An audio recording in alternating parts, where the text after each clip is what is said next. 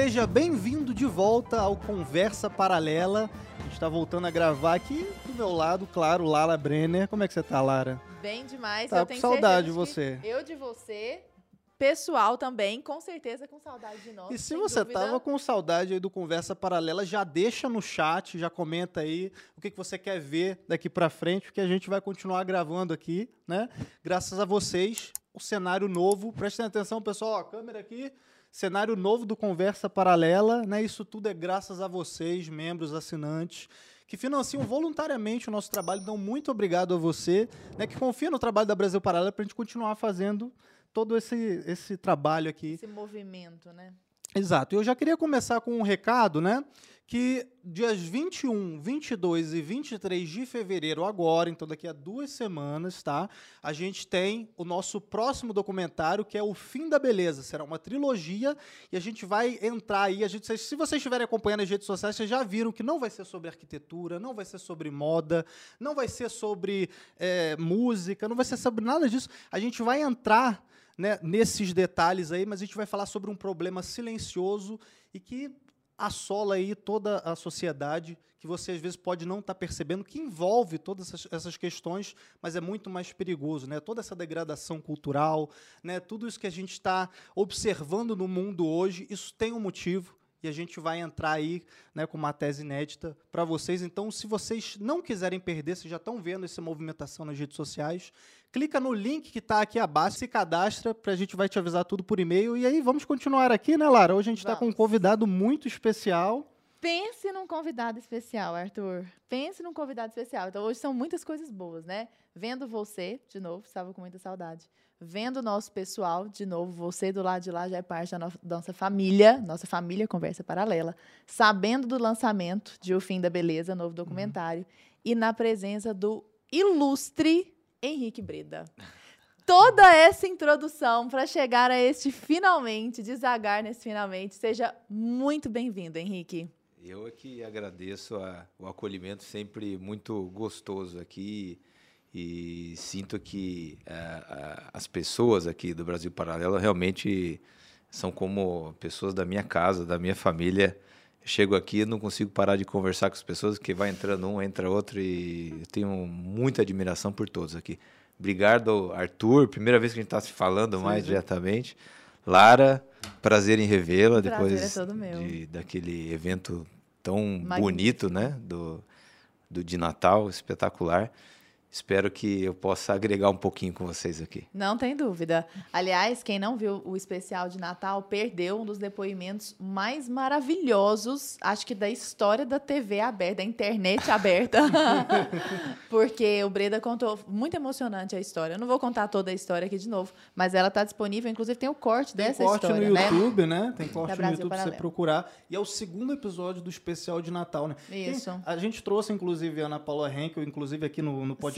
Sim. E ela foi nos dois especiais de Natal. Pra quem achou que aquela história da Ana Paula Henkel, né? Não já perde era, por esperar. Já era demais, a gente olha pra essa história do Breda e. Não, nossa, prepara o lencinho, prepara o lencinho. é, é, é de chorar, é de chorar. Bom, se você caiu aqui de paraquedas e não sabe quem é Henrique Breda por alguma razão aí muito esquisita, eu vou contar pra você quem é o Breda. O Breda é sócio da Gestora Alaska e ele ganhou uma, uma relevância, uma proeminência muito grande no cenário nacional por vários motivos. Primeiro que ele aparece bastante nas redes sociais e ele tem um, uma- um viés muito educativo nas redes sociais, fala bastante sobre investimentos, mas não só do ponto de vista técnico, mas do ponto de vista de educação financeira mesmo, né? De, de forma acessível. Ele tem um linguajar muito acessível. Ele investiu na hora certa na Magazine Luiza e aí colheu muitos frutos com isso depois e também tomou uma projeção nacional enorme depois disso. E ele fala sobre outros assuntos, então não é uma pessoa monotemática. Então já vou te avisar uma coisa. Se você está aqui para ver Henrique Breda falar sobre investimentos especificamente, este podcast não é para você. Porque Henrique Breda falando sobre investimentos já há demais aí em tudo quanto é canal, no YouTube, você vai ver assim, a rodo. Hoje nós queremos contar para você outra face de Henrique Breda. Na verdade, ele vai contar para nós outra face de Henrique Breda. Então, quem é Henrique na vida, né? Não no momento em que está ali fazendo investimentos. Quem é Henrique Breda na vida e como ele chegou até aqui. Ele é marido da Elaine, linda, maravilhosa, parece uma princesa. Elaine, um beijo pra você, aliás, sabe que eu sou sua fã. Ele é pai da Sara, da Bárbara e da Clara. A história que ele conta, inclusive, no especial de Natal é sobre a Clara. E ele tem nos ensinado muito nas redes sociais, que é, inclusive, uma das razões aí que, que fez com que nós é, desejássemos conversar com você sobre essas coisas. Breda, feita essa introdução, seguinte, você é formada em engenharia naval, né, na Poli, da USP, mas você passou no ITA, passou na Unicamp, né, além de ter passado na Poli. E aí a gente pensa, nossa, nasceu em berço de ouro, né? Mas também esses mauricinhos que nascem. Você tinha o sonho de ser astrônomo, depois de ser piloto de Fórmula 1.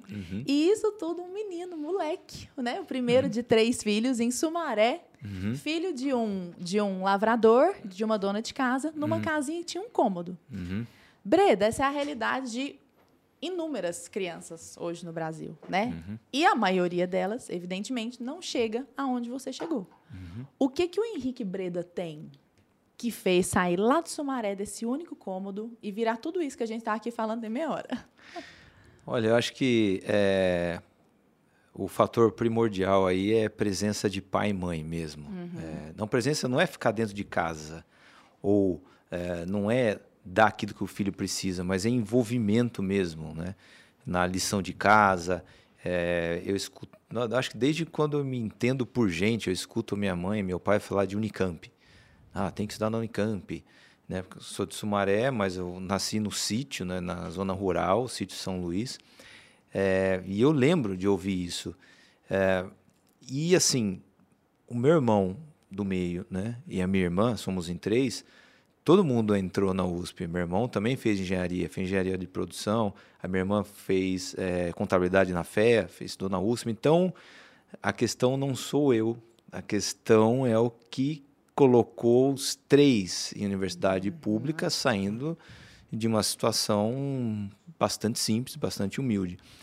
E foi a dedicação dos meus pais e mais especificamente a minha mãe, né, cobrando nota, né, na escola. Então, oito, oito e meio já era esquisito, né? Que- Por que, que você tinha oito e meio? Deu errado. né? O que, que aconteceu, né? Tá faltando alguma coisa? Você não tem lápis para escrever? Você não está fazendo lição? Que eu não estou deixando você fazer lição, né? Não estou colocando você para trabalhar na roça. Por que que você não consegue fazer lição? Qual Você que só é? estuda, tem Você que só tirar- estuda, né? E eu sou daquela geração das, dos chinelos havaianas, né? Aquela geração de, de ter que ajudar em casa. É, eu, não, eu não sei, eu acho que os filhotes da década de 80 tinham uma certa aspereza da vida ali, é, uma certa hostilidade na graduação exata. Né? A gente não estava em campo de concentração, não eram os filhos da Segunda Guerra Mundial ali, que é um negócio que pode passar do ponto, né? E, e também não tinha aquele luxo, aquele conforto Zero, né? que faz com que a criança ache que o jogo já está ganho.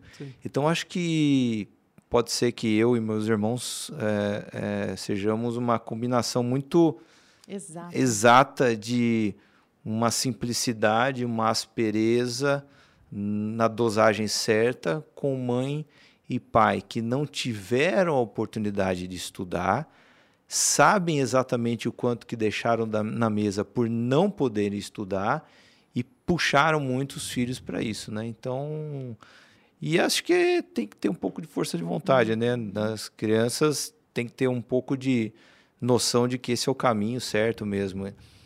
E aí, olhando em retrospectiva, eu acho que algumas coisas ajudam. É, não é que é garantia, mas ajuda. Eu acho que o, contato com o mundo natural, né, a zona rural, quando eu falo zona rural, pode ser interior, pode ser uma região mais simples, ela tem um poder educativo muito grande. Você está sempre muito em contato com o mundo real o tempo todo, né? Então, choveu, fez frio, tem, é, tem é, fruta que nasce, Praga fruta, na plantação. praga. Eu peguei berne, as pessoas não sabem o que é berne. Eu Não. tive...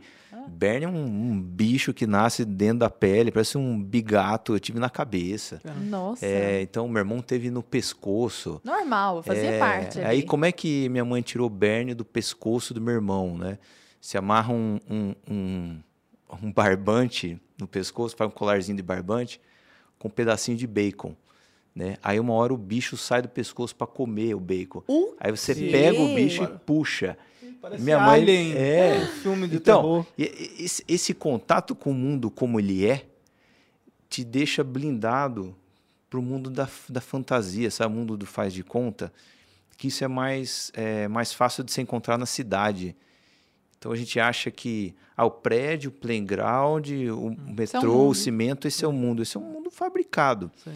É, não que isso seja ruim ou seja bom, mas isso vai te deixando um pouco com a com uma certa é, aderência para absorver coisas falsas, artificiais, pré-prontas né? e, e um mundo um pouco mais natural, vamos dizer assim, ele vai deixando você com o senso de realidade sempre muito apurado.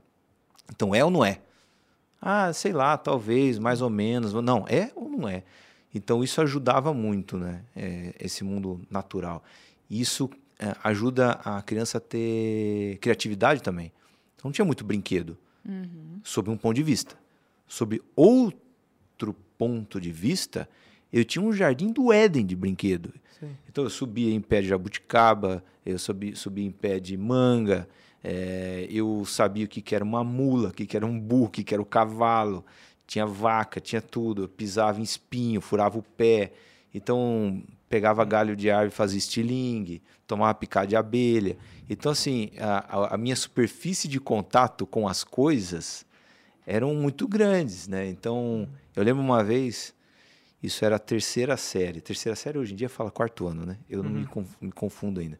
Na terceira série, uma professora de ciências, ela colocou uma maçã na, no meio da sala de aula e fez um círculo com as carteiras dos alunos, né?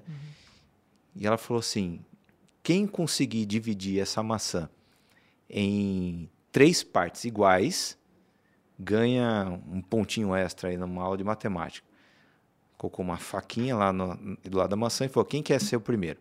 Aí foi o primeiro correndo, pegou a maçã e dividiu em, né, em três andares. Aí ela falou assim: ó, Não tá igual. não tá igual. Tem que ser em três partes iguais. Aí, né, a criança só deu uma travada, né? E aí eu lembrei que lá no sítio tinha, eu ficava desenhando e copiando, vira e mexe tinha alguma coisinha da Mercedes, que é caminhão de Mercedes, que ela, aí eu lembrei do símbolo da Mercedes, que é um negocinho dividido em três, eu falei, nossa. Aí eu imaginei a maçã, a parte, olhando a maçã do- do- de cima, eu imaginei o símbolo da Mercedes. Aí eu fui eu pedi para dividir, né? Eu dividi em três partes iguais, mas cortando verticalmente, assim, né?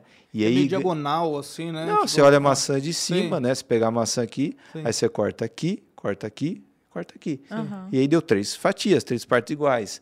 E aí ficou aquele negócio assim, nossa, como conseguiu. Mas era o símbolo da Mercedes, eu via no sítio. Então você tinha forma geométrica. essa- Então acho que. Por isso que eu gosto muito do agro. Eu falo muito do agro em rede social. Sim. É, então, esse contato com o mundo real e uma superfície né, de contato com um monte de, um monte de coisa diferente árvore, bicho, doença, chove, não chove, mato tal. Meu pai pegava a cana do pé, cortava, a gente ficava chupando cana e cuspia o bagaço. Né? Vocês não sabem o que é, o pessoal não sabe o que é cuspir o bagaço da cana. É. Então, acho que tudo isso ajudou. Nossa. Esse lance da cana é engraçado, tem até um meme é do, do iFood, que um cara pediu um suco de cana, um negócio assim, aí reclamou pro aplicativo falando que, ah, eu achei muito doce. As pessoas não têm nem noção que aquilo é açúcar puro, assim. então, assim, é- é- esse lance que você está falando da tua vivência é muito interessante, porque inclusive a gente vai tocar nisso no próximo documentário, né, de como as pessoas hoje estão vivendo um mundo muito mais artificial, né? Como tem essa engenharia social de cada vez mais metrópoles, é, prédios cada vez mais altos, uns- as pessoas vivem em cubículos, né? Em lugares, locais fechados, com muros altos de concreto, com cercas de segurança. Então, será que você não vive dentro de um presídio, né? Às vezes a gente ganha dinheiro para poder se isolar cada vez mais. Aí eu ganho dinheiro para quê? Para morar num condomínio fechado, cercado 24 horas por causa da segurança, para comprar um carro blindado porque eu não posso abrir a, a janela assim para poder respirar o ar puro e tal. E aí, você citando essa questão da, da tua infância, eu queria que você contasse um pouco mais a respeito da tua infância. Como é que isso foi importante você viver no sítio para a criação do próprio imaginário, né? A gente fala muito, a gente trouxe o Melk aqui, né? Da formação do imaginário. E é muito interessante, você falou do lance da Mercedes, como você pegou ali um elemento da tua infância, que você via aquilo ali e você conseguiu né, fazer ali na, na questão, na provinha lá, você conseguiu se safar ali da melhor forma, porque você aprendeu aquilo. No imaginário. No, aquilo estava dentro do teu imaginário que não estava no imaginário das pessoas. Como é que foi a tua infância lá no, no sítio? É. Um pouco você possa contar. Esse é um exemplo, né? Você vê símbolos, né? Eu lembro que eu, é, eu gostava da marca Massey Ferguson hum. e o meu irmão, para fazer contraponto, ele gostava de Ford, né? Então hum. tinha trator Ford e trator Massey Ferguson. Então, isso. E, e, e, por causa disso, como o Massey Ferguson era vermelho uhum. e Ford era azul, então eu gostava da cor vermelha, uhum. meu irmão uhum. gostava de cor azul. Então, uma coisa vai. Sempre uma coisa vai puxando a outra. Eu lembro de uma vez a gente estava andando num, num, num, num, pedaço de terra que dividia dois tanques, né? Duas. Não era represa, um tanque, pouca uhum. água. E a gente estava ali brincando tal, de repente, tá meu pai, minha mãe, eu, meu irmão, minha irmã pequenininha. Minha irmã devia ter no máximo dois anos, porque eu saí de lá com sete, oito anos, ela tem cinco a menos, no máximo dois anos. A gente olhou, ela chama Cíntia, a gente olhou de um lado, uhum. olhou de outro, cadê a Cíntia? De repente viu a costa de uma criança boiando assim uhum. no rio, ela tinha caído sozinha no rio, estava afogada, boiando. Meu pai pulou, pegou ela, tá desmaiada, até tirar água da boca. Eu vi aquilo, entrei em choque. Nossa. Você vê, você, você formiga a cabeça, no máximo, no máximo. É, então isso foi um negócio que me marcou muito. Eu lembro uma vez eu estava descendo uma estrada de terra e tinha uma plantação provavelmente de batata ou milho bem no comecinho e estava aguando, né? Tava é, com encanamento, tava espirrando água, aguando uhum. todo e e estava molhando a estrada. Eu estava correndo na estrada de terra, porque criança só anda correndo, né? Não, não anda, corre, estava correndo e era bem inclinado. E lá na frente é, tinha uma cerca de arame farpado. Não, tudo bem, você corre, para, depois você. A hora que eu percebi que estava chegando o arame, o arame, farpado, era justamente a área que estava totalmente embarreada. E era um, um barro fininho, uma areia fininha, embarreada, ou seja, puro sabão. A hora que eu quis parar, eu não parei. E estava chegando um monte de arame farpado. O que, que você faz? Né? Você se espeta todo ou me joguei no chão. Me joguei no chão, fui deslizando de barriga, assim, consegui passar por debaixo do arame. Isso tudo embarreado, assim, mas não, não me machuquei. Mas tive que tomar uma decisão rápida. eu voltei para casa contando minha mãe o que aconteceu. Né? Aí você toma bronca. Uhum. Mas tudo isso vai te fazendo ter que tomar decisões é, uma atrás da outra com situações novas, né? Meio que uhum de perigo, mas um perigo controlado. Não é que você vai morrer, né? Não sente controlado. Mas tem um certo perigo. Eu lembro o meu avô uma vez, ele é, sempre tem fiação, né? Em sítio chega poste, fio, passa. Eu tinha que tomar água assim perto de um, de um, de um poço. Eu ligava uma chave. Eu tinha que, eu pequenininho, tinha que ligar uma chave assim em formato de Y, né? Ah, sim. sim. Gigante, dá um choque. Do lado tinha um pé de marimbondo, então eu tinha que ligar com cuidado para não tomar choque nem picado em marimbondo. Então eu lidava com essas coisas. Né? Imagina, eu tinha que fazer isso sozinho, não tinha nenhum adulto perto. Se eu tomasse um choque ali, sei lá o que ia acontecer comigo. Aí meu avô ele falava o seguinte, chamado de Rick, ele está vivo até hoje. Ele fala, Rick, se você vê um fio e, e, e você né, não sabe se ele está vivo ou não, né, se está uhum. energizado ou não, e você precisa testar, você nunca vai com a mão assim no fio.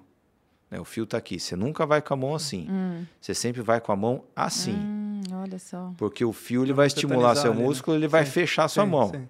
E você não vai conseguir sair. Se você faz assim, ela, ele estrala e você sai. Imagina. Então eu aprendi isso com, uhum. sei lá, 5, 6 anos.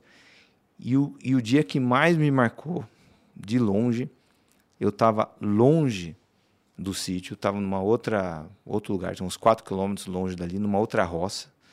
Então, meu pai estava plantando, ia plantar tomate num, numa outra área, é, em conjunto com um primo, ou numa área de um primo, não lembro. E tinha os adultos lá, eu no meio, única criança.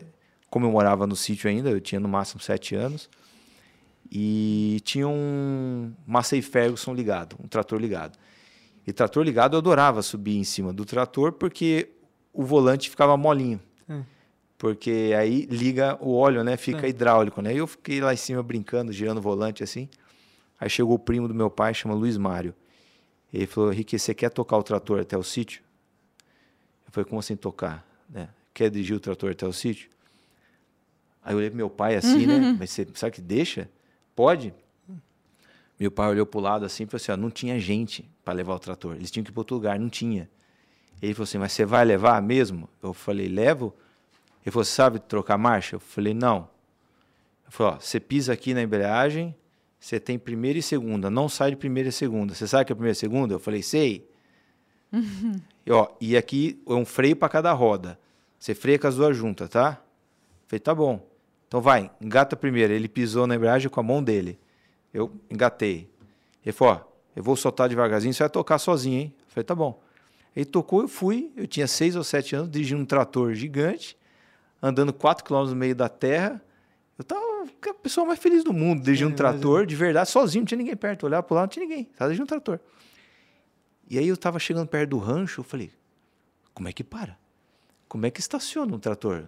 Né? Eu brincava em cima, eu via os adultos, mas eu mesmo, eu falei, eu tenho que frear e tem que desligar a chave, mas frear tá engatado, né? Eu tenho que desengatar, tenho que tirar a primeira.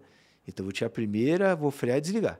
Aí fiz isso, pum pum, coração disparado, deu tudo certo. Eu falei, gente, como é que Eu pode? consigo. Então assim, com 9, 10 anos de idade, eu dirigia carro. Olha só. Isso te deu um sítio. senso de realidade muito grande. Vocês né? ainda É tem eu o sítio lá?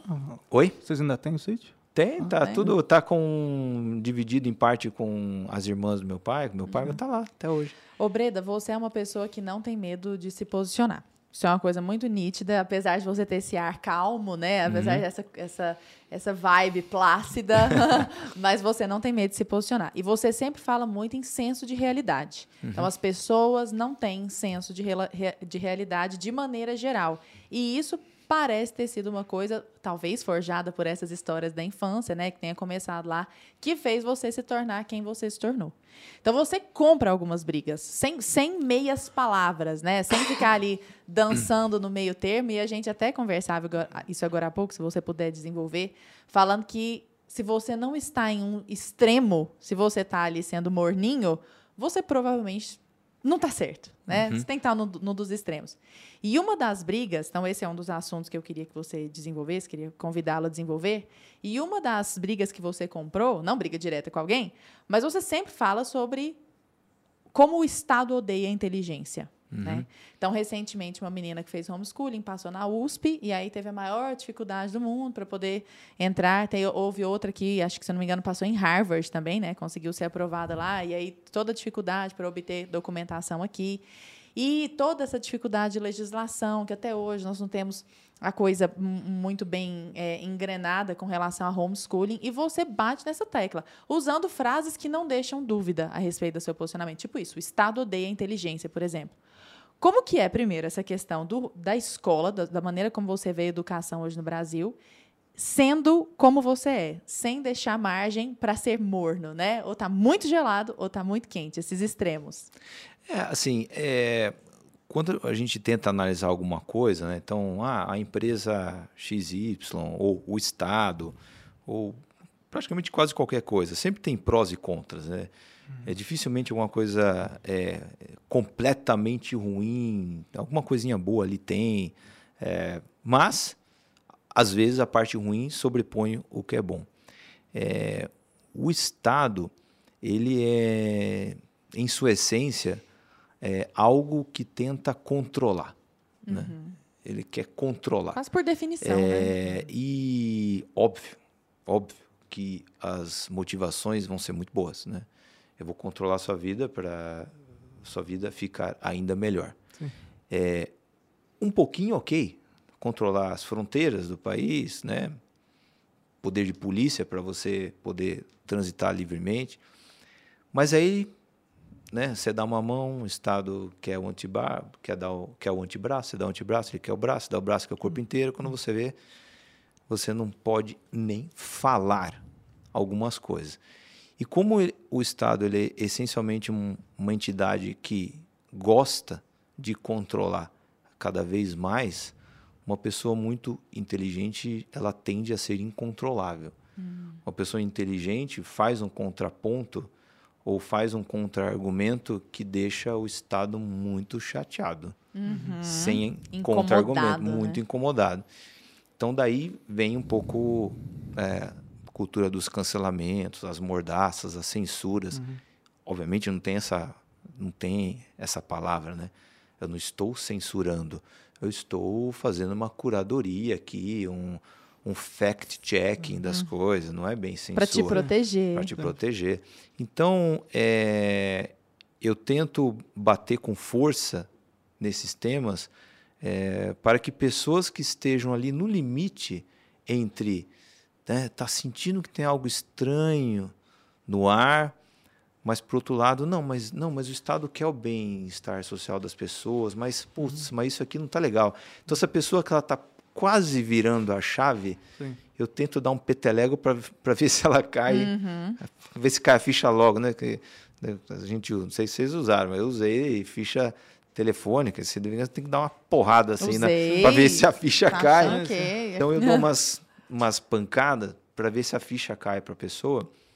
Porque aí é alguém que acorda, né? Uhum. E depois que a pessoa acorda, depois que ela entra na toca do coelho, né? Ela não vai, não sai mais. Não tem como sair, né? uhum. Não tem como sair mais. Então, é, nessa questão da educação, por exemplo, eu acho inevitável o homeschooling, por exemplo. Inevitável. É, você vê... É, eu estou envolvido é, tecnicamente, em grupo, de tudo quanto é forma, com, a, com material escolar, materiais escolares de forma geral. Uhum. Materiais escolares, se você olhar, tem bom, tem ruim, tem péssimo, tem tal, mas na média é horrível. O material escolar é horrível. E é tudo é centralizado muito, também. Não, é muito bom para ensinar fórmula de Bhaskara. Uhum. Todos né? detonam o agro, por exemplo. É, né? não, não, vamos... não, existe nem contraponto. Não, então assim, o agro ele é escravagista, ele detona o meio, ambiente, ele polui. Hum tá, vamos falar que, sei lá, tem um bilhão e 200, 300 milhões de pessoas no mundo que é alimentado pelo agro brasileiro. Uhum. Vamos falar que ele viabiliza né, 19 milhões, milhões de é. emprego. O é, brasileiro, né? O, o agro então, brasileiro. É, Eu vi isso nas suas redes sociais. Então, assim, é, eu ficaria até, assim, mais de fora do assunto se no mesmo material falasse, ah, tem agricultor que polui? Tem. Tem cara que preserva? Tem. Tem, tem agricultor que em algum momento no passado, ou até hoje, em algum lugar, é, mantém um, um, uma exploração indigna das pessoas? Tem. Muitas vezes o próprio o dono daquela propriedade é o mesmo político que advoga uhum. que o agricultor. É, né? Então, a gente sabe como é que é. Então, mas se tivesse sempre o, o contraponto, falando aqui o nome da casa, se tivesse o contraponto, tá, tá bom. Aí fica meio que na mão do, do professor de. Deveria, pelo menos, de provocar a reflexão, provocar a discussão dos alunos e vida que segue. Né? É, mas não. O viés é claramente para um lado só. Uhum. Então, muitos pais estão acordando para essas coisas e estão falando: olha, se é para ensinar isso daqui, ensina em casa. E tem uma outra coisa no ensino que você vai estudando, vai vendo. É, é, é engraçado, porque o ensino é, tradicional, ou a BNCC nossa, ela forma o quê? Né? Ela pega a criança, beleza, e né, depois de mais de década estudando, ela está apta a quê? Uhum. O que, que ela aprendeu? Né? O que de relevante ela aprendeu é, o que versus o que ela poderia ter aprendido. O que ninguém, quase ninguém fala é o seguinte: você faz uma afirmação, é, mas isso sempre tem que ser colocado em contraposição a uma alternativa. Uhum. Não, é, a nossa grade curricular é essa. Tá, beleza. Ela poderia ser o quê? Essa aqui não é que só existe essa, pronto, acabou. Não, poderia ser o quê? E, e como que uma criança pode se desenvolver melhor? Talvez diminuindo um pouco algumas cargas horárias em alguns assuntos e, de repente, adicionando mais literatura, livros do Tolkien, livros do Vitor Hugo, livros do. Vamos estudar um pouco mais a, a obra né, do Miguel de Cervantes, vamos estudar Don Quixote, vamos fazer uma representação do Don Quixote, o que significa Teatro, Don Quixote? de repente, ali, Então, uma coisa assim, lúdica. Eu tenho percebido tardiamente, né, porque não fui exposto a isso, fiz engenharia, então, que a literatura, é, a boa literatura, né? Eu não vou falar mal de autor aqui, mas os clássicos que a gente sabe quem Sim. são, né? Mesmo os brasileiros, Machado de Assis, Guimarães Rosa, tem um monte de cara bom Uhum, aqui. muito. É, eles são muito negligenciados. né? Se, se a nossa grade curricular fosse tremendamente mais né, en- enxertado a essas obras, é, será que a gente não produziria seres pensantes melhores, né? Eu vejo que você acompanha muito os números da educação. Uhum. Então, por exemplo, você expõe os dados do PISA, por exemplo. Uhum. E aí a gente não sabe, é é aquela coisa do ovo ou a galinha, porque essas pessoas, mesmo dentro dos cursos superiores, o índice de analfabetismo funcional é gigantesco. Eu sempre falo isso aqui, sempre comento. Nós temos, de acordo com os últimos dados do Instituto Pablo Montenegro, nós temos 8% de analfabetos e temos 22% de pessoas que estão no nível rudimentar de educação. Então, nós temos 30% de analfabetos funcionais. E aí, depois disso, vem os outros níveis. Nível elementar, nível intermediário, que são pessoas que têm um nível um pouco melhor ali de domínio da linguagem, por exemplo, ou de domínio dos números básicos. E essas pessoas, muitas vezes, muitas vezes, são aquelas que vão formar em pedagogia, por exemplo. Vão se formar em pedagogia e aí vão ensinar essas crianças. E aí essas crianças depois vão entrar nas faculdades. E aí a gente vai perpetuando. Não à toa os números do PISA são terríveis. Mas o Brasil, apesar da realidade, é aí que vem estar instalado na realidade. Quando a gente olha para. Nossa, o índice de escolaridade no Brasil é altíssimo, nunca foi tão alto. Aí você olha para a realidade e fala, bom, mas parece que não está adiantando muito, né? E aí, recentemente, você fez uma postagem Achei muito legal. Falando sobre esse fetiche por diploma no Brasil, né? E falando que Sócrates e Platão, por exemplo, não tinham diploma. E aí que para que você efetivamente desenvolva um conhecimento de valor, você precisa perquirir, perseguir aquilo pelo qual você tem curiosidade. E esse movimento, de certa forma, aconteceu com você, né? Porque você aprendeu com o seu sócio, Luiz Alves, não porque ele ficou ali palestrando para você, né? Mas te ensinando ali, subindo num, num palanquezinho mais alto, mas porque você foi convivendo e vendo na prática, que é uma coisa que falta na educação, O essa vivência autodidatismo, né? Esse estímulo ao autodidatismo, etc e tal. Então, nessa perspectiva, e já usando a sua experiência pessoal, né, que, que aconteceu com o seu sócio, né, eu vejo que vocês se dão muito bem, é, como, o que, que você acha a respeito dessa tara por diploma que existe hoje no Brasil? Nem Seus o- maiores conhecimentos vieram da escola técnica, por O exemplo? professor Olavo tinha diploma. Não, não tinha, não tinha diploma, por exemplo. E o, e o próprio Breda sempre fala, né? ele- Como ele deve ao professor Olavo o fato de que ele conheceu tantos, né? Exato. Então, nessa tara por diploma, e considerando que você tem diploma, então você é uma pessoa que pode falar da perspectiva diplomada e da perspectiva de onde veio o meu conhecimento. Como que é a sua análise? Eu acho que assim, teve uma. E aí é bem polêmico isso, porque eu acho que não seria a solução em si. Não acho que isso deveria ser o certo, mas coloca o assunto na mesa. Teve, não faz muito tempo, talvez uns dois anos atrás no máximo, uma certa discussão no Japão, falando o seguinte: olha, o Estado não deveria dar curso de humanas de graça, não deveria dar medicina, Engenharia? engenharia, é, coisa que ajuda a construir aí o, o país. É Você financiar uma pessoa a estudar sociologia, vai estudar. Sociologia, a literatura está aqui. né? Agora, você ensinar um cara a operar um cérebro é um negócio um pouco mais complicado. Né? Você precisa de um, tem um artesanato pesado ali. Você precisa botar um cirurgião velho Sim. do lado de um novo ali para ele observar. É, f- aí você falou do Luiz Alves, né? O Luiz Alves ele nunca nunca falou para mim o seguinte, ó, Breda, vem aqui que eu vou te ensinar um negócio aqui. Nunca. Mas nunca ninguém me ensinou tanto, né? Ele é fenomenológico. Senta e observa. É assim que você vai aprender. Observa o que ele está fazendo. É, e aí, é, esse assunto dos diplomas no Brasil, por isso que tem que separar um pouco. Então, por exemplo, para mim, o fato de eu ter feito poli, engenharia na Escola Politécnica da USP, me abriu muitas portas.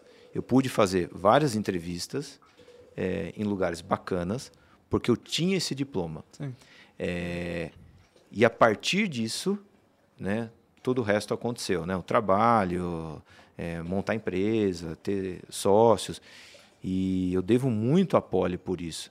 É, por isso que, na medida do possível, eu me envolvo com os amigos da Poli, que é o endowment da, da faculdade. Não é da faculdade, mas acho que é o primeiro endowment do Brasil, onde é, ex-alunos montaram um fundo onde as pessoas investem nesse fundo. Esse fundo ele financia projetos de alunos e professores da Poli.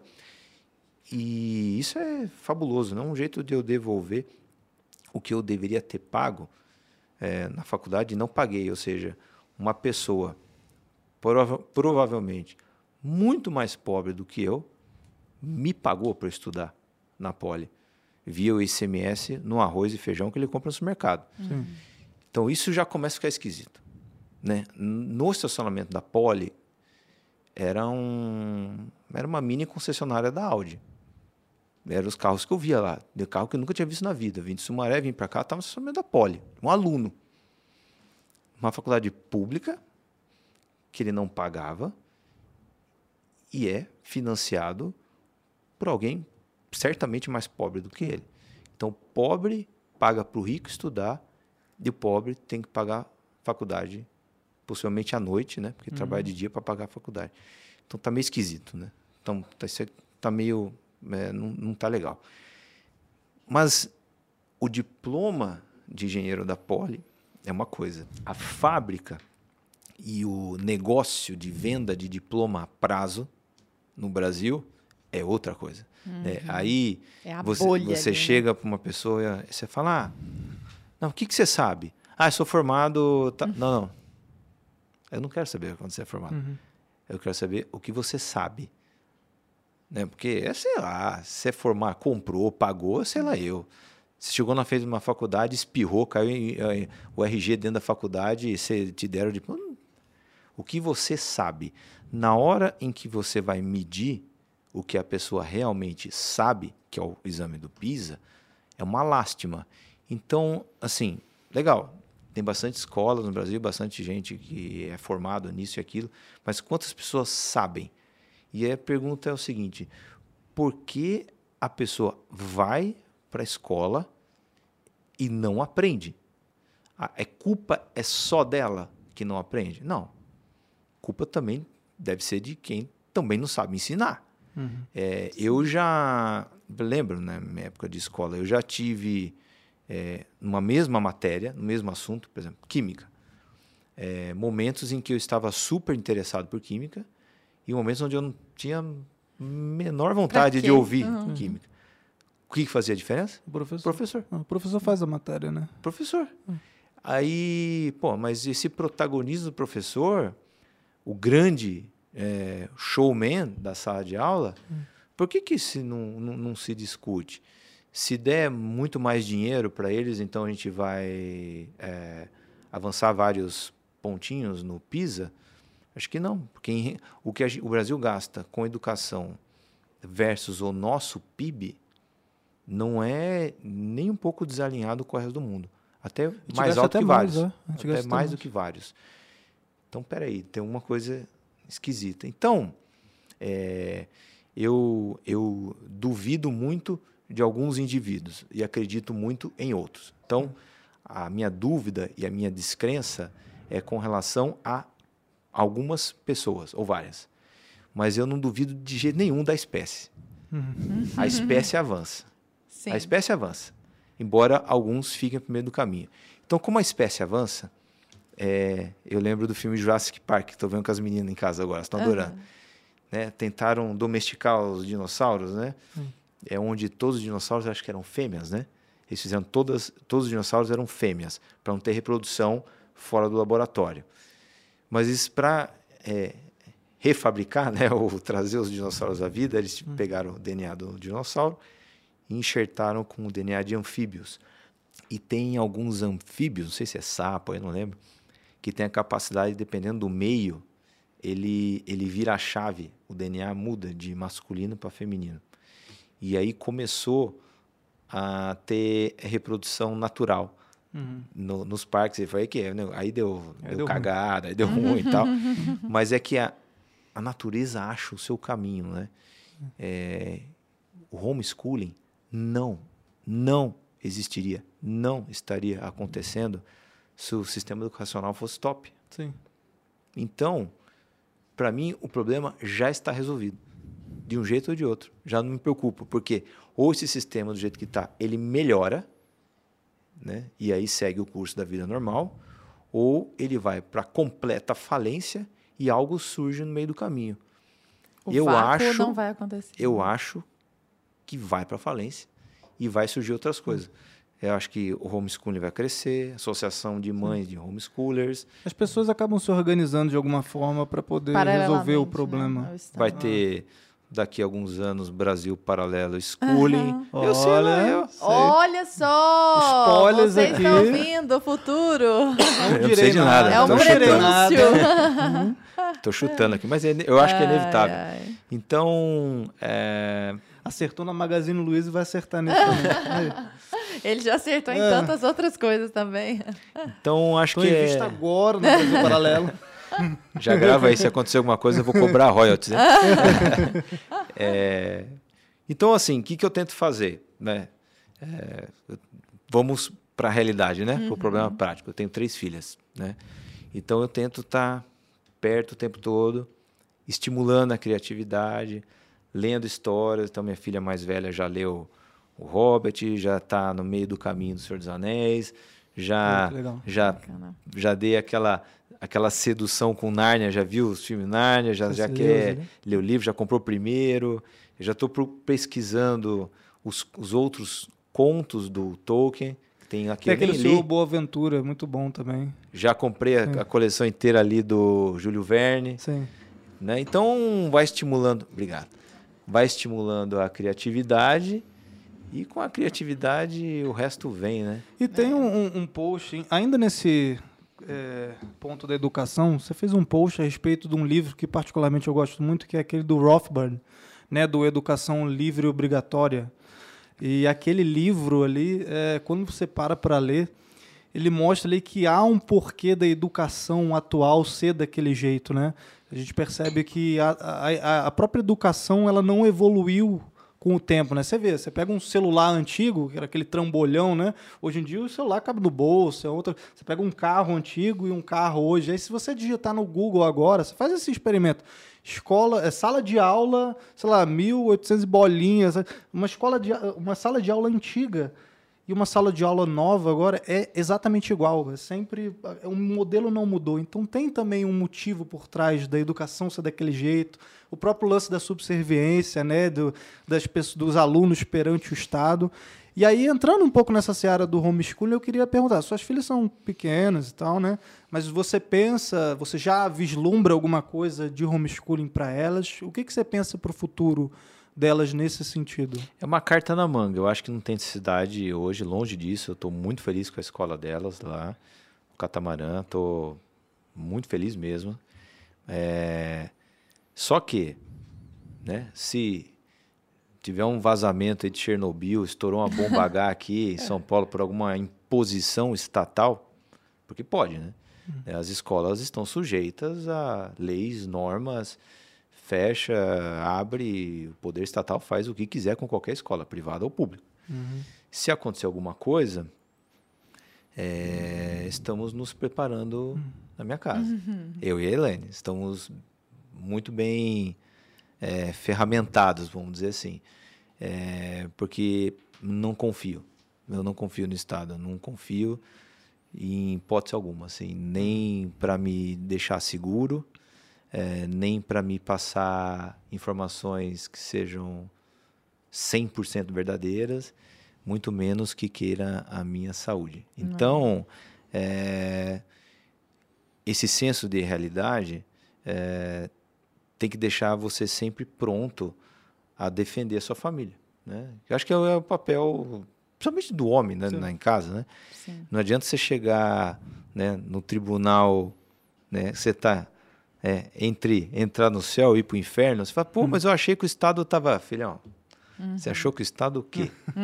né? É fazer o quê? De salvar. Qual a sua responsabilidade? Sim, sim é sua. Exato. Eu te confiei três almas lá na sua casa, três pequenos anjinhos, que é para você cuidar. Uhum. E não para o eleito de ocasião, sabe-se lá de que forma. Então, a, é, a responsabilidade é minha. Né? Então, eu tenho que cuidar. É diferente do Homer Simpson, né? A culpa é minha e eu ponho quem quiser, eu quiser, né? Não pode. Né?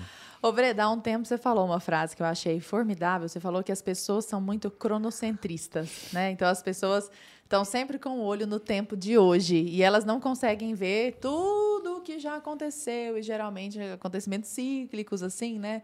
Então você consegue antever movimentos se você estudar a história, se você olhar para trás. Essa é uma característica sua que no mercado financeiro irrita um pouco as pessoas, porque elas são desesperadas e elas hum. querem resultado ontem. E aí, se elas veem uma coisa, ah, acha que isso aqui tá dando certo, todo mundo vai para lá. E aí você geralmente fala, se o pessoal tá indo para lá, então eu vou pro outro lado, né? É. Se o pessoal vier para esse lado, eu vou achar que tem alguma coisa errada e vou para lá. Hum. Então chega a ser de certa forma irritante essa sua característica. Tá ali no meio do fuzuê e tal, tá assim, gente, calma. Ação é para quem tem estômago, mercado hum. financeiro é para quem tem estômago. E você não conquistou isso à toa. Então, muitas vezes, as pessoas olham para o Breda hoje e pensam, cara, mas também esse cara deu muita sorte, porque não sei o que é da Magazine Luiza. E aí eu fui dar uma olhada nas suas coisas e vi que, por exemplo, lá no meio da poli, você falou assim, isso aqui não vai ser suficiente, eu preciso de uma experiência prática. E foi para Londres estudar inglês foi garçom, uhum. pegou, só para contar para o pessoal aqui, 20 mil reais emprestados do pai e pagou antes de se formar, ainda uhum. por cima, né? Uhum. Trabalhou lá como garçom, até se quiser depois uhum. dividir um pouquinho da experiência, acho que vai ser bem legal. Mas só para não quebrar o raciocínio. Aí você se formou, foi analista de ações, 2005, 2006. Só em 2011 foi gestor de ações e ainda uns cinco anos depois, quase, que foi fundou a Alaska, né? Uhum. Então a sua história é muito longa. Você não é cronocentrista. Você não está esperando uhum. um resultado imediato. Como que você vê esse movimento? E aí a gente está falando aqui de mercado financeiro, mas na verdade o mercado financeiro é um desdobramento da vida, né? Uhum. Então não é assim, mercado financeiro é essa bolinha e as pessoas estão fora da bolha, né? Na verdade é um movimento das pessoas esse cronocentrismo. E eu queria saber de você, assim, analisando toda a sua história, esse seu apreço pelos que vieram antes de você, se isso forjou quem você é hoje, inclusive seu sucesso no mercado. Não, é, aí, assim, dá para colocar várias coisas no liquidificador, né? você aperta isso, o botão e sai o caldo que é você hoje, né? né? É, vocês vão saber melhor do que eu. Quem foi que falou o seguinte: eu sou eu e as minhas é, circunstâncias. É, é, exato. Hum. Então, você carrega várias coisas que você não escolheu, você as herdou, só que você tem a capacidade de integrar isso da melhor forma possível. Então, eu tenho, vou citar ele aqui nominalmente, eu tenho um, um, amigo, considero como amigo, é, admiro muito ele, que é o Alex Vilela. Ele tem um perfil no Instagram. Um cara que teve uma vida extremamente difícil. Um cara que viveu na rua.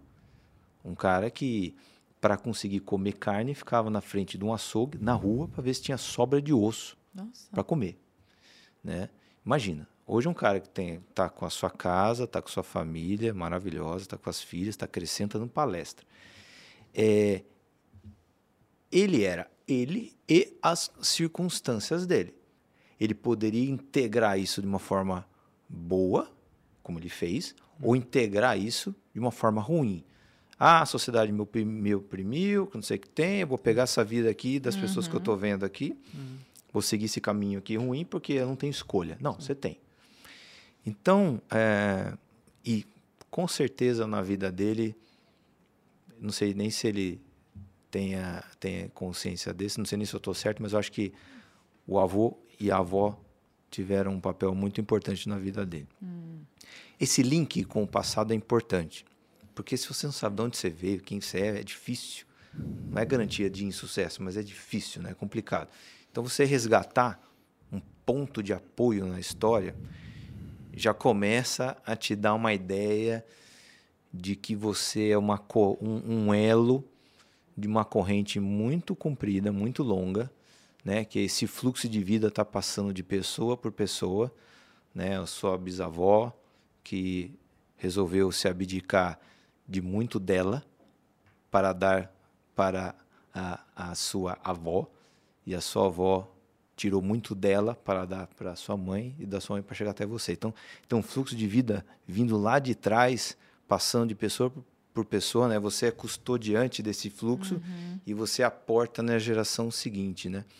É, e, e esse entendimento do fluxo de vida e da passagem do tempo, se você conseguir observar de onde veio, quanto mais longo, quanto mais para trás você voltar, melhor.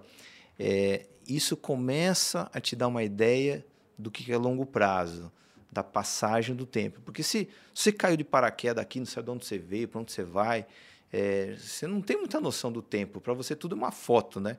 É aqui agora, né? Você não vê as coisas como um filme, é tudo foto. E o meu avô, ter morado no sítio e ter convivido com a minha nona, né? Minha bisavó, a mãe uhum. dele, é, eu ficava sentadinho assim na beirada de um fogão a lenha vermelho, era tudo vermelho na época, né? Uhum. E eu ficava envolvido com aquilo. Então, para mim, o tempo, envelhecer, uhum. sempre existiu. Só que aí é o seguinte, em 2008, eu li uma frase do Charlie Munger, que é o sócio do Buffett, um investidor que talvez foi o que até antes do Luiz Alves, antes de conhecer o Luiz Alves, foi o que mais me influenciou. Ele tem uma frase que ele repete do matemático Carl Jacobi, que ele fala o seguinte: se tem algum problema difícil de resolver, então uma equação, um enunciado, ele fala assim: inverta, sempre inverta, né? Então inverte a equação. Então, um, um, exemplo bobo que ele dá, mas que é interessante, que é o seguinte: ah, se você tivesse uma única pergunta para fazer para Deus, qual pergunta você faria? Fizeram essa pergunta para o Charlie Munger. Ele falou assim: ah, eu perguntaria para ele em que cidade eu vou morrer, porque eu nunca vou para lá. Então Deus fala assim: ó, você vai morrer em Botucatu.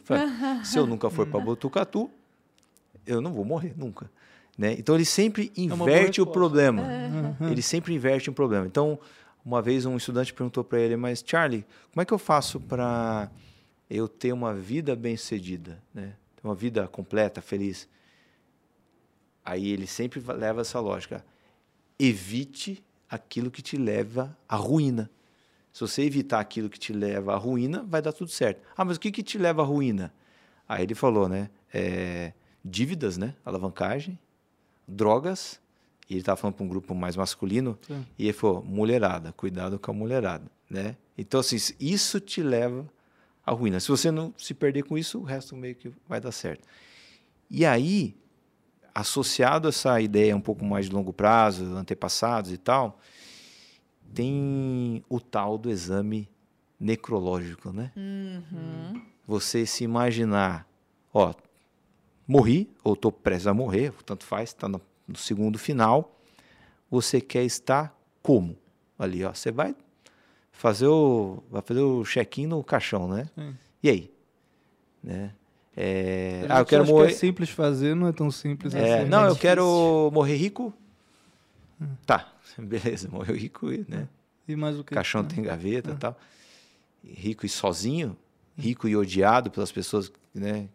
Pelos seus filhos. Sim rico e um monte de gente falando assim, graças a Deus esse desgraçado morreu, como você quer morrer?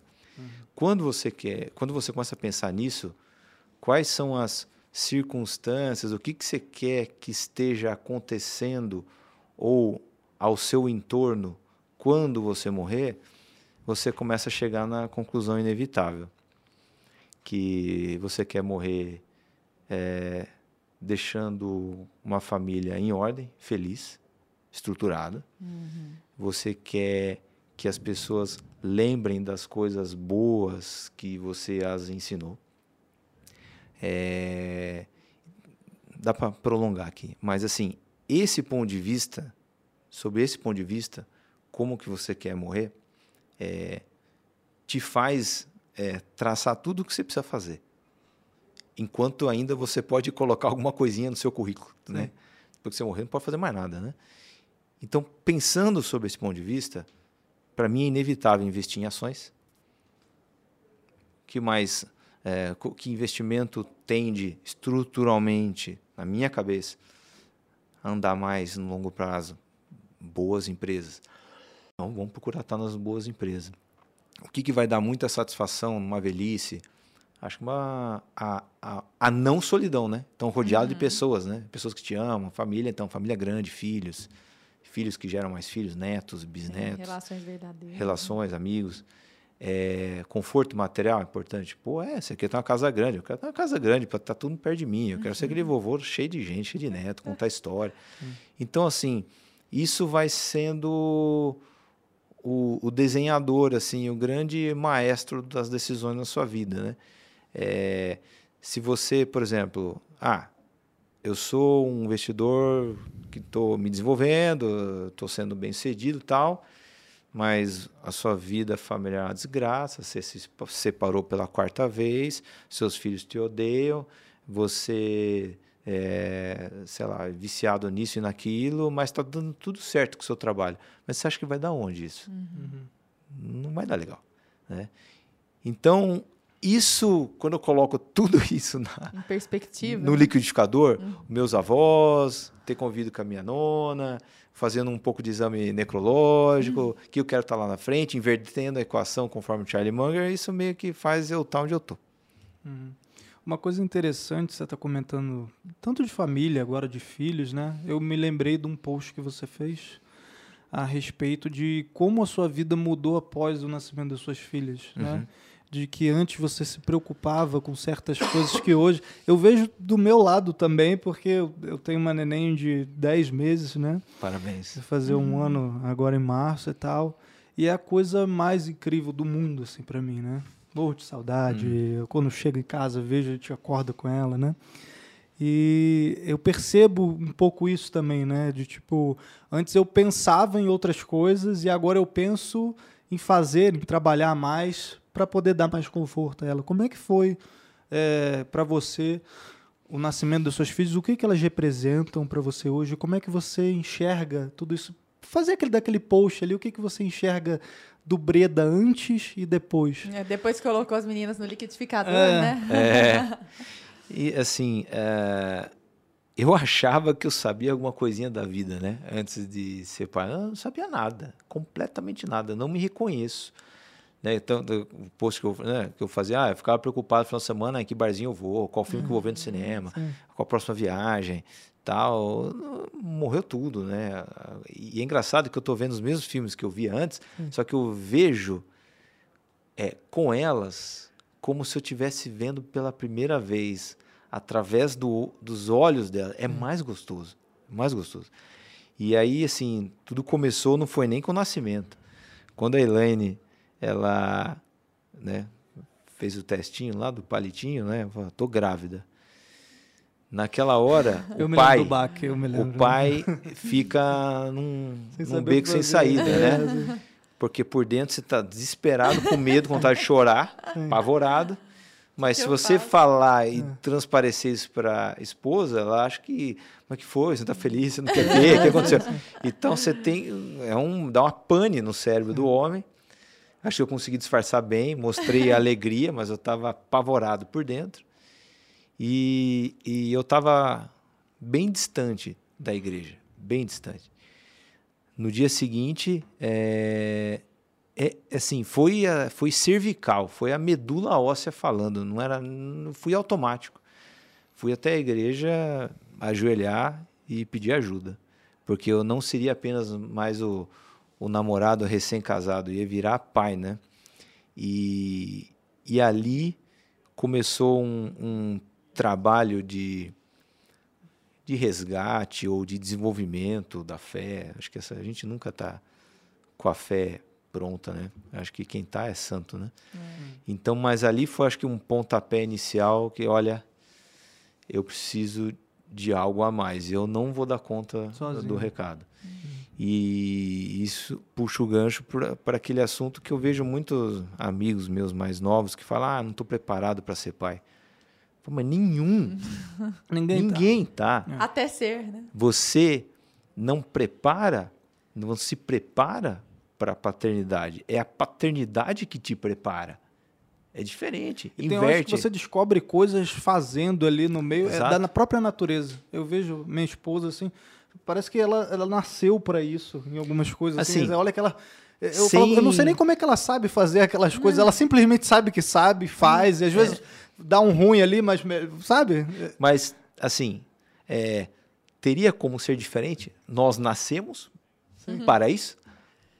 Tudo o que você tem como homem e tudo o que você tem como mulher, tá tudo colocado a posto psicologicamente, fisicamente, tudo, tudo a estrutura do que nós somos é para nos preparar para ser homens, pais, e mulheres, mães. Sim. É para isso.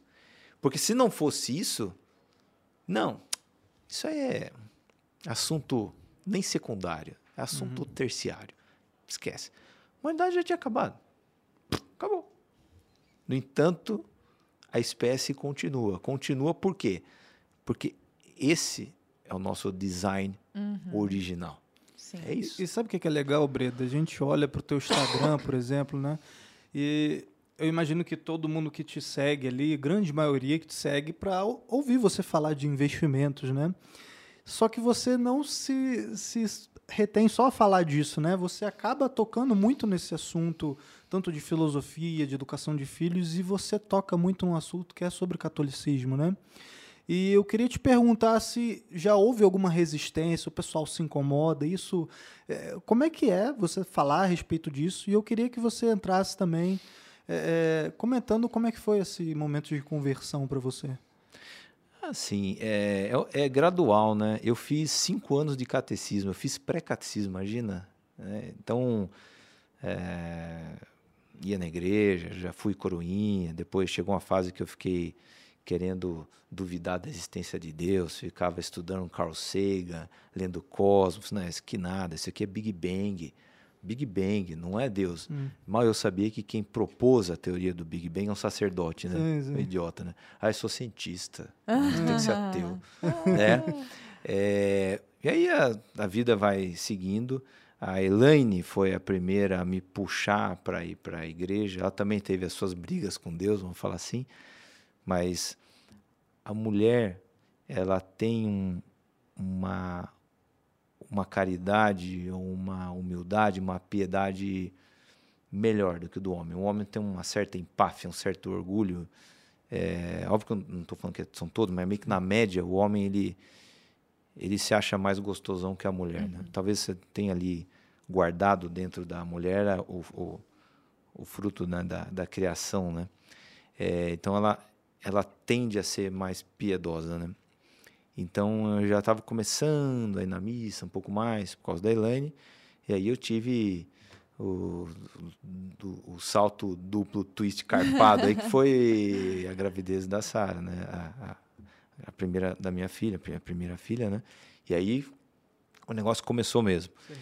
Mas é, esse negócio do, de, de tentar es- estudar um pouco mais a doutrina, de olhar, é, acho que um, um, um grande transformador aí, acho que foi João Paulo II.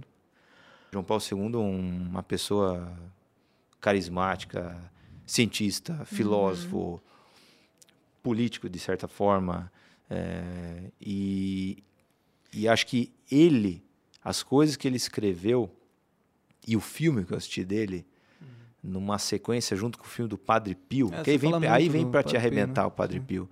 Aquilo começou a falar assim, olha, ou eu começo a ler isso aqui de verdade para ver até onde vai, Uhum. é, ou eu paro de fingir, né? Ou eu paro de dizer que sou cristão ou que sou católico, que você não é nada, ou fala, eu não sou nada, ou se você acha que é alguma coisa, então trate de ir atrás para estudar.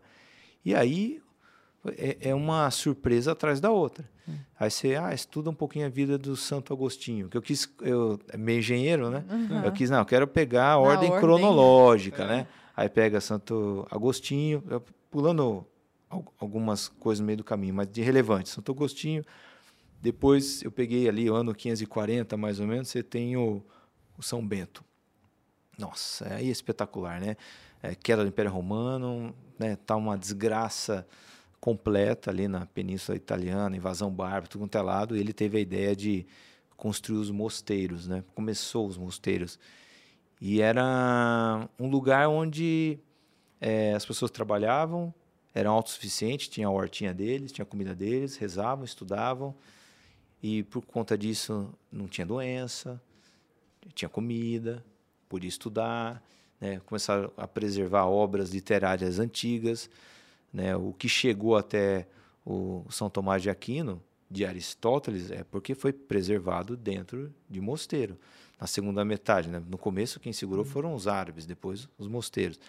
Aí você vai estudando a vida desses santos, é assim, eu fico me perguntando hoje em dia assim, por que, que a gente tem tanto filme da Marvel, né? Acho legal, acho espetacular, gosto. Homem-Aranha, Homem, né, Homem de Ferro, Capitão América e tal. Mas a gente tem heróis de verdade, carne e osso. Vai ver a vida do São Francisco de Assis, espetacular. É o que esses caras fizeram, de fato, uhum. né? Mártires no meio do caminho. Aí você vai ver o que a Santa Catarina de Siena fez, né? Né? Praticamente uma analfabeta que estava mandando carta para Papa, unificando a Europa, tirando o papado da França e trazendo para Roma de novo, é, chamando os papas na xinge e pedindo para eles serem mais viris. Olha só. Uma freira analfabeta, santa, analfabeta, é. falando para um papa ser viril. E, e tendo dia, razão. E tendo razão. Hoje em dia, a virilidade, a virilidade é algo tóxico, né? Ela tá pedindo para um papa ser viril. Então, você vai é, estudando e você vai vendo que são pessoas muito mais racional, racionais, lógicas, do que você acha que você é. Sim. E aí, se você chegar no São Tomás de Aquino, acabou. É, acabou, né? Ou começa, né? É, então, mas a gente falava sobre esse movimento, né, Breda? Quer comentar isso? Que a pessoa, no, quando ela é totalmente é, destituída da, dessa imersão intelectual, ela tende a ter uma relação com Deus, talvez por ela ser mais rude, mais tosca do ponto de vista intelectual. Aí, quando ela começa a estudar, ela já se ensoberbece. A fase do Carl Sagan, né? É. A fase do, nossa, não, agora... Porque ela fica vaidosa e autocentrada. Exato. Porque ela começa a se deslumbrar com a própria vaidade, com a própria Exato. inteligência, né? Pô, hum. tem inteligência. Aí você continua cavando, cavando, cavando, aí chega onde você chegou. Que é assim, pô, se eu tenho inteligência para entender tudo isso, deve ter uma razão de onde veio essa inteligência, né? E aí vai para o terceiro nível. É, e Dois aí... mil anos de história não, é, não deve não ser à é, toa, né? Esses é. caras devem, é. deve ter alguma razão ali, né? Eu acho é. que a história mais bonita, recente, né, que a gente tem acompanhado é a história do Jordan, Jordan, Jordan Peterson, né? Uhum. E é muito Você, inclusive, bonito. postou, né? É. Ele é um, um cara extremamente inteligente, psiquiatra, é, é, estuda casos reais, também professor acadêmico, dá para se dizer cientista, uhum. é, com uma linguagem, um poder de comunicação, uma lógica assim afiadíssima, fenomenal. É, anos atrás, dito por ele mesmo, ateu, mas ah, tudo bem, reconheço a o valor mitológico sim, sim. desse tal de J. Cristo aí, né? Tudo bem. JC. Né? É porque o Joseph Campbell escreveu o livro O Herói de Mil Faces, o Carl Jung também falou sobre as, né, essa história no Jornada do Herói, que é. aparece desde o Diabo vestindo Prada até é. Matrix, né? Que você tem. É só mais chamar, um herói é, aí. mais um herói. Tá. Mitológico. Aí ele, é, sendo como ele é, quando ele começou a investigar a fundo a natureza da consciência humana, a própria estrutura da biologia e o que foi Cristo, ele começou a entrar em choque. Porque falou, não, peraí, o negócio é muito mais real é, do que as histórias mitológicas que existem por aí. Hum. É uma história igual às outras mas real, Porque factual, ah, aconteceu. e é um homem de carne e osso. E aí, é... mas você não chega assim nessa conclusão assim, né? Porque uma borboleta pousou em você de manhã e plim. Você- O ser humano ele aprende no amor ou na dor, né? Geralmente mais na dor, com amor, né? Tem os dois, Aham. que é o autossacrifício, né? Aham. É um autossacrifício e para alguns é uma paternidade, para outros é alguma doença. Ah, O ser humano precisa tomar um chacoalhão, né? E o Jordan teve um, um- um processo bem forte aí de depressão, Ele ficou de, afastado. um ficou tempo. afastado, de doença familiar. Na Rússia, É. na Sérvia, teve que se desintoxicar. Teve uma depressão profunda, ficou dependente de, re- de remédios é, Pesado. pesados para a própria depressão. É toda a mesmo. história da esposa, da filha também, né? É, foi muito complicado. E nessa volta dele está sendo um ressurgimento das cinzas, né? E é engraçado que ele está ele tá meio que passando por um processo de conversão quase que ao vivo, né? E Não, ele cara se emociona, durão né? Ele com o tá, Pajô ali. fica- tá É. chorando, né? E, e, e o choro, nesse sentido, ele é muito interessante, porque aí falando um pouco de física, né? Existe a tal da, da vibração natural, né? Todo material tem uma vibração natural. É, né, se você dá um peteleco aqui na, na xícara, ela vibra com uma frequência que é natural dela, que é diferente da garrafa, tá? Até navio tem frequência natural, né? Você chega uma onda, eu fiz engenharia naval, então vou fazer um, não, dar uma aulinha. Por favor. Quando você, o, o navio, uma onda bate no navio Hum. e ele balança, ele vai e volta numa dada frequência. Demora um tempo para ir, um tempo para voltar. Se o estímulo que a onda dá é na mesma frequência natural do navio, ele emborca, ele vira. Ou seja, é igual o balanço que está na criança. Você está empurrando seu filho na balança, você empurra na mesma frequência do balanço. Da onde ela está vindo, você quer empurrar, vai bater, né? Você vai desacelerar a criança. Então, se o navio ele balança, porque a onda bateu, hora que ele está voltando e quer ir para o lugar, a onda bate de novo, ele vai acelerar até cair. Então, Nossa, só um parênteses, rapidinho. Você uma Red fez, me aquela- fez entender isso. É. Eu tô, já lembrei de uma frase que até você que disse, citando alguém que eu já não lembro quem. Se você sabe explicar um negócio para uma criança de seis anos, é porque você realmente domina. Você realmente domina. eu entendi. E aquele, quando assistia naqueles filmes do Tom Jerry e tal, que, é, o do Pernalonga, não sei, que alguém gritava, uma cantora estoura o vidro, né? Sim. É porque ela está estimulando o vidro na mesma Na frequência natural. Então tá batendo no vidro da mesma forma que ele vibra até estourar. Isso no primeira arte. Ah, é isso. Ah.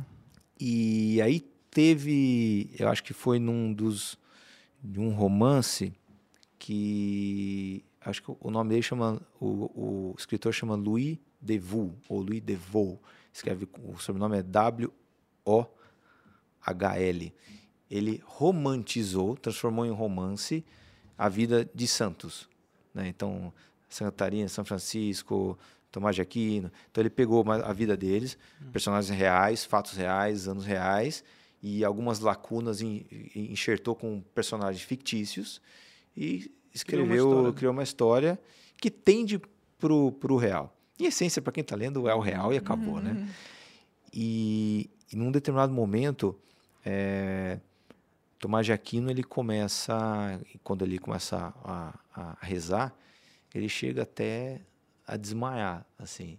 É, Santa Catarina chorava, desmaiava quando, quando comungava em algumas ocasiões. Depois isso só foi piorando. É porque na verdade a alma dela, dessas pessoas, entra em ressonância com Deus, né?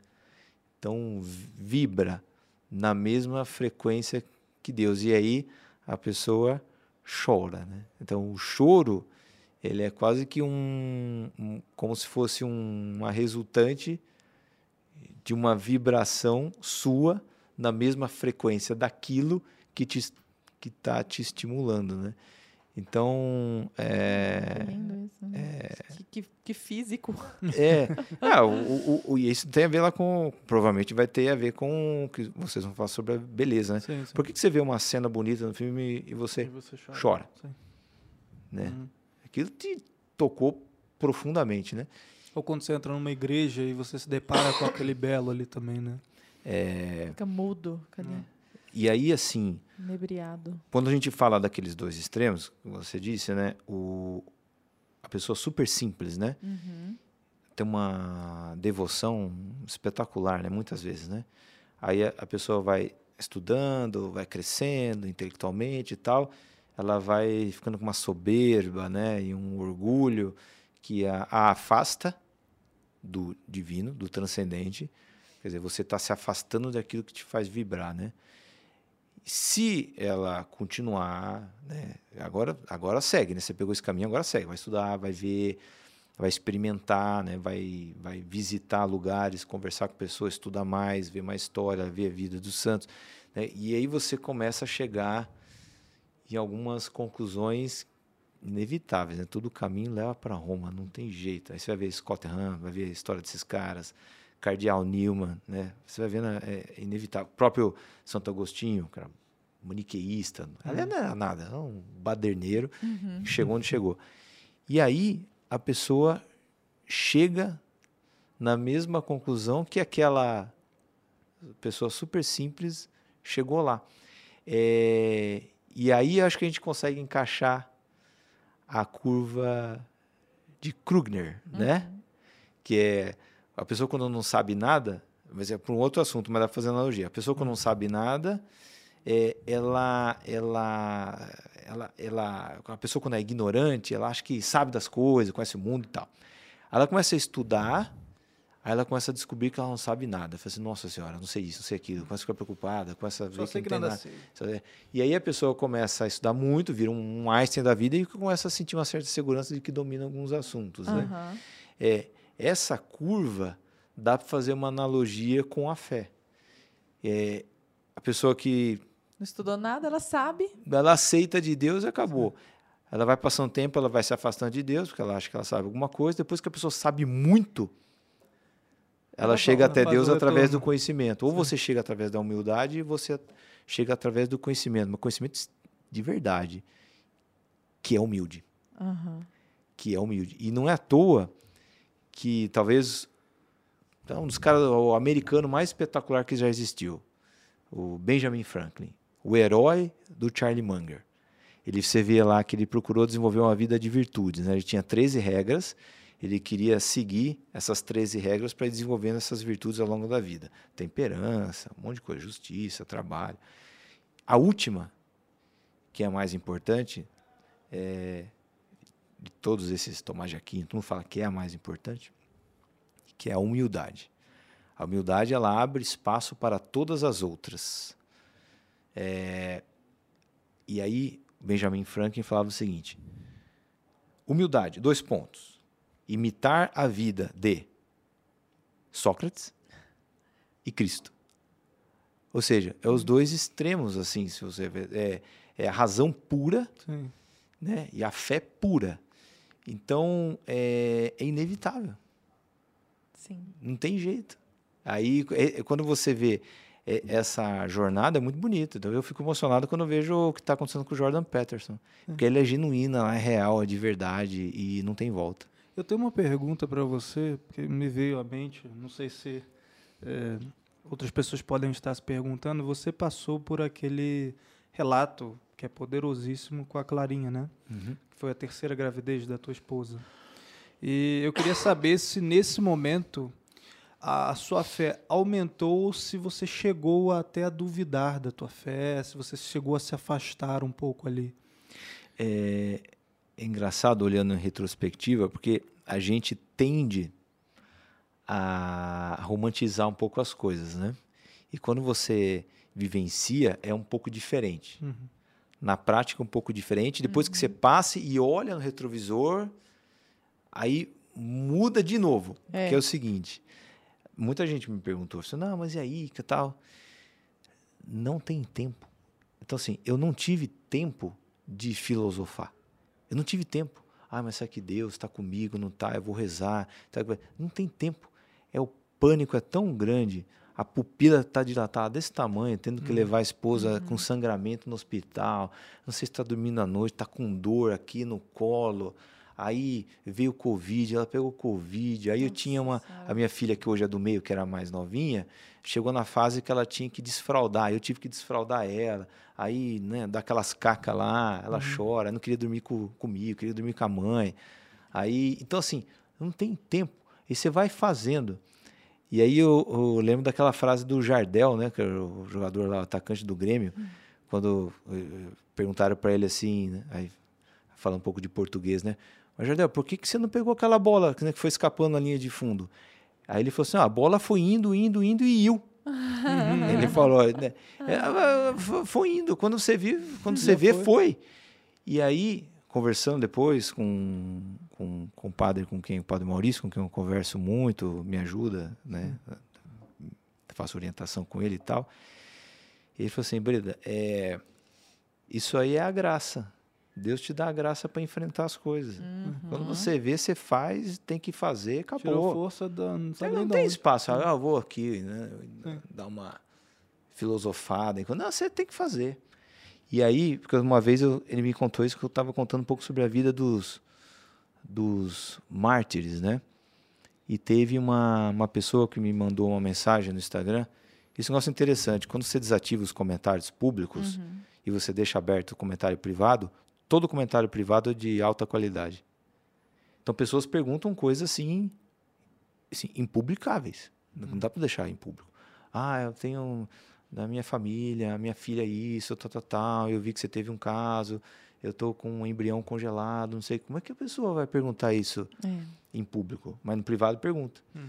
E, e comentário boboca, lacrador, assim, que viria em público, no privado não vem. Não tem público, então não vem. Uhum.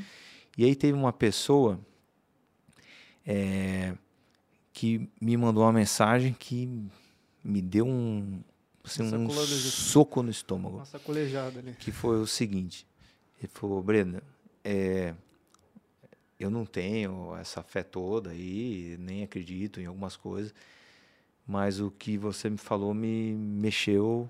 Sim. E depois de, de muitos anos, eu fui para a minha primeira missa. Eita. Aí ele falou o seguinte: é, mas eu não sei se eu acredito ainda. Aí eu falei: o que, que eu falo para essa pessoa, né? Aqui. Não vou deixar passar. Aí eu falei assim: olha, é, você não precisa acreditar de bate pronto. Não precisa. É um processo. Não, não tem nenhuma obrigação.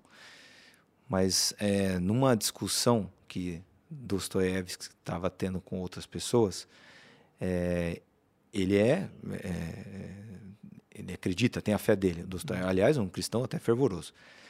E as pessoas, né, colocando ele no corner, perguntando, mas se for só uma pessoa, e se foi só, e se ele foi só carne e osso, você está acreditando que ele foi Deus? Aí Dostoiévski falou o seguinte: não, tudo bem. Mesmo, mesmo que ele fosse apenas um homem de carne e osso, eu morreria por ele. Dostoiévski falou isso.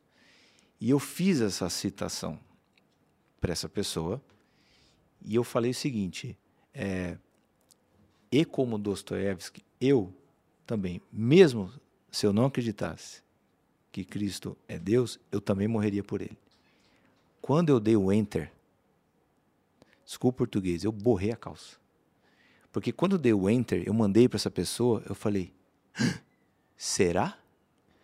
será que eu teria coragem mesmo? Aliás, agora que eu mandei, será que vai vou passar pela situação onde vou ter que me provar isso? E fiquei apavorado comigo mesmo.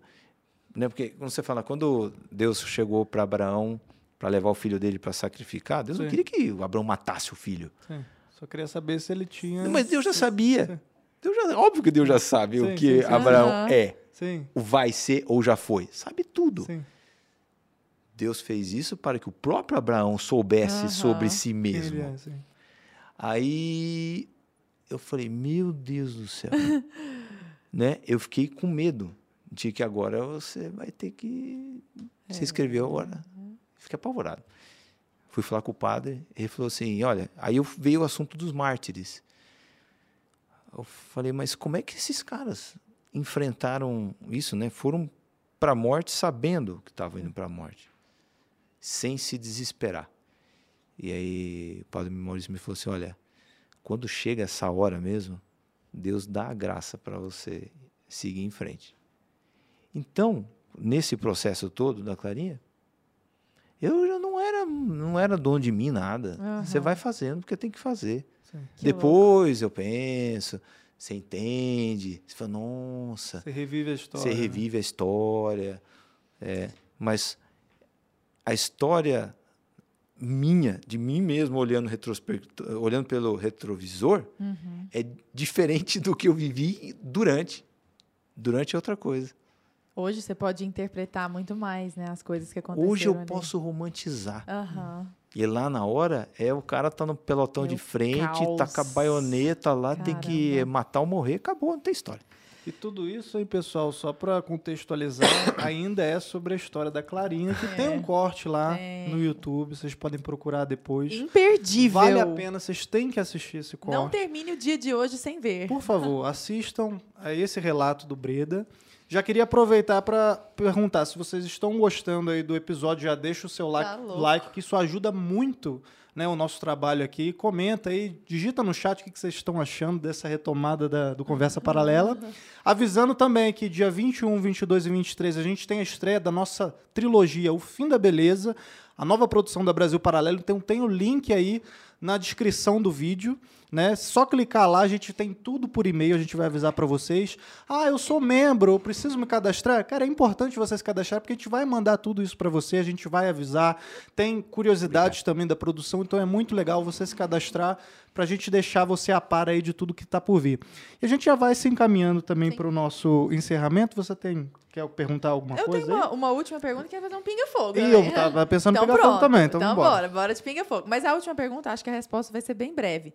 Você deu uma parada, foi muito atuante no Twitter, misturando ali opiniões, né, pessoais e, e- e- e posicionamentos eh, profissionais também.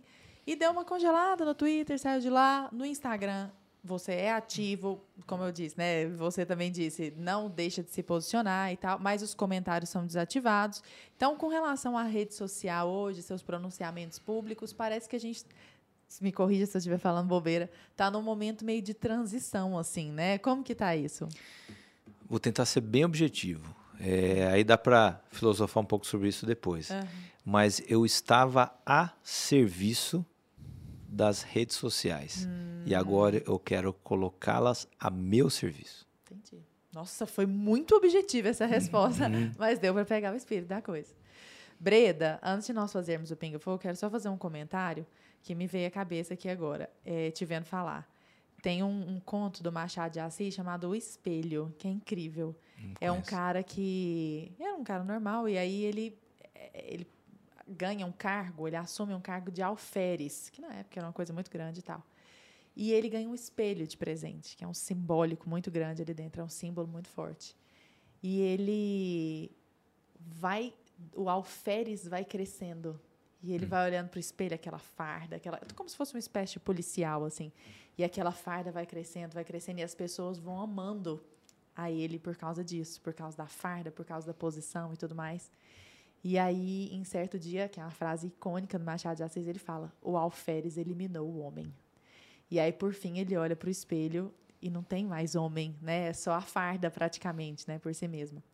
E, assim, é, nó- a gente sempre conhece muita gente, né? Assim, normal. E é muito... Pessoas muito proeminentes nas redes sociais também. E com muitas delas, eu tenho a impressão, e eu sei que muitos, de que o alferes eliminou o homem, principalmente quando a pessoa é muito grande, muito rica, muito famosa, muito reconhecida. E te vendo falar aqui, te vendo falar lá no especial e todos os seus pronunciamentos públicos, o seu alferes não engoliu o homem, sabe? Isso é uma coisa muito, muito formidável. E eu espero que as pessoas aqui assistindo hoje é, vejam que, na verdade, é o contrário. O homem forjou o alferes, sabe? A, a impressão que eu tenho é essa, do cara que saiu lá de Sumaré, assim, e foi forjando o alferes, assim, com agulha, sabe? Como diz o Michelangelo, né? Como você fez Davi? Não, eu tirei tudo que não era Davi, né? E Exato. você foi tirando tudo que não era você, até forjar o Davi, o alferes que você é hoje. Então, cara, é, é muito legal te ver falando de outras coisas. Eu tenho a impressão de que as pessoas sempre te fizeram as perguntas erradas nos podcasts, sabe?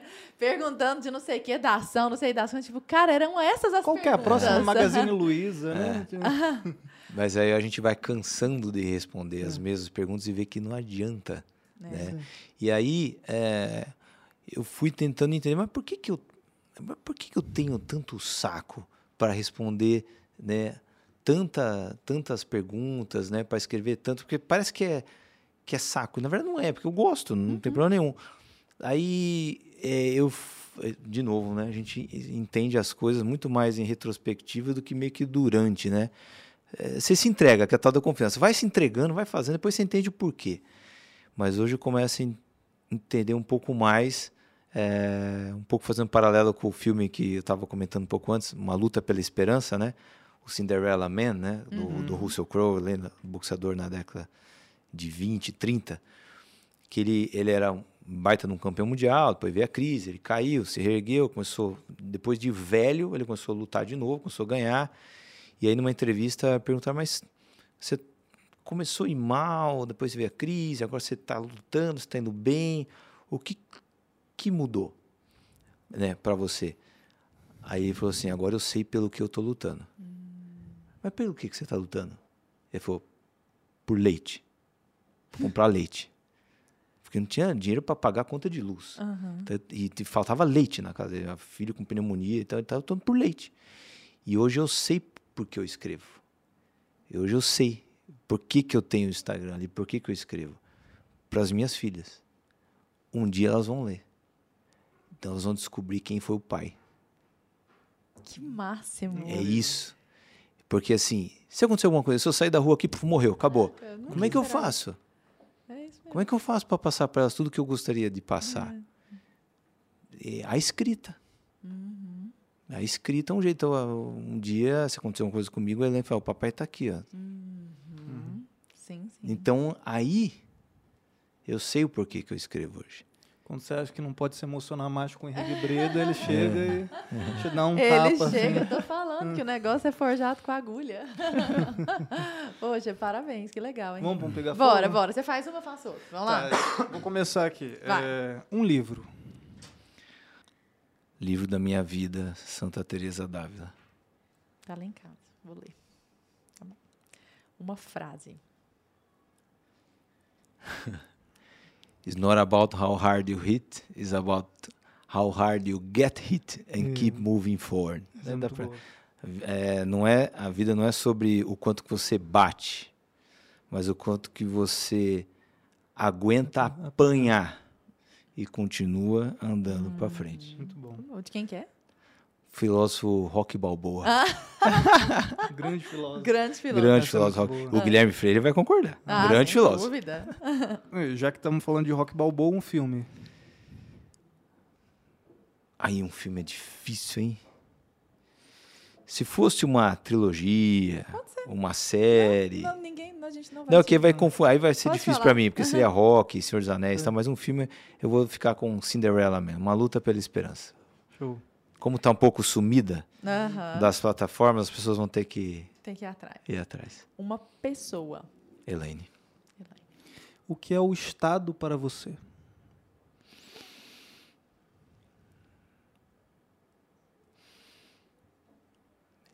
Ele é o mal do nosso tempo. Brasil. Uma esperança para o mundo. Brasil é tido como, ai, vai virar Venezuela. Ai, o Brasil isso. No entanto, toda vez que deu alguma coisa ruim no mundo, para onde que o povo correu? Para o Brasil. Ah, deu ruim em Portugal. Napoleão chegou aqui. Corre para o Brasil. Ah, eu sei que tem é, é, fome e guerra na Itália. Corre para o Brasil. Ah, não sei que tem Segunda Guerra Mundial judeu. Corre para o Brasil. For para outros lugares também. Corre para o Brasil. Ah, sei que tem o Líbano. Corre para o Brasil. Problema na Venezuela. Vem Brasil. Guerra Civil no Haiti. Vem Brasil. O Brasil, ele é um é coração de mãe. Sempre cabe mais um povo aqui dentro. Nunca vai faltar comida, nunca vai faltar água, nunca vai faltar sol. E, por exemplo, se eu viajar para o futuro, ó, fui 500 anos para o futuro, fui para o ano 2522 e voltei aqui para o programa Conversa Paralela. Fui lá com o Martin McFly e voltei. Eu falo assim, olha, entre o Brasil e a Suíça, no ano 2500, um deles não existe mais. Qual país vocês acham que foi extinto? Qual tem mais chance de ter sido extinto? Eu? Suíça. O Brasil continua. A gente aguentou todo tipo de sacanagem possível. E continua Então, com esse tamanho que é continua. hoje, com um acidente geográfico que a gente continua. Então, acho que é uma, é uma esperança para o mundo. Não, o Brasil não é um problema, o Brasil é uma solução. E para encerrar aqui, o que que é a fé para você? Eu acho que é, é um processo interminável. Nunca está completa. É, a gente, muitas vezes, é, não sabe se a gente tem, age como se tivesse, ou finge ter. Mas é, não importa como começa, é um processo que tem que iniciar. E quanto mais ela crescer dentro de você, mais paz de espírito, tranquilidade, né, leveza para tocar esse mundo você vai ter. Eu acho que é essencial. Excelente, né, Lara? Falei, a gente fez as perguntas certas. Eu sinto muito para os outros podcasts, tá bom? Essas eram as perguntas, vocês perderam a chance. a E que não retorno, perdeu. né, do Conversa Paralela. Grande retorno, grande retorno. Breda, muito obrigada. Muito que obrigado, bom que você Breda. pôde vir. Eu que agradeço e desculpa as divagações aí, Devagação mas nenhuma, Vamos, vamos. filosofia. Beijinho, Obrigado. Elaine, Sara, Bárbara e Clarinha. claro. muito obrigada, Breda. obrigado, Até obrigado, a Arthur, próxima, obrigado, seja Lara. a primeira de muitas.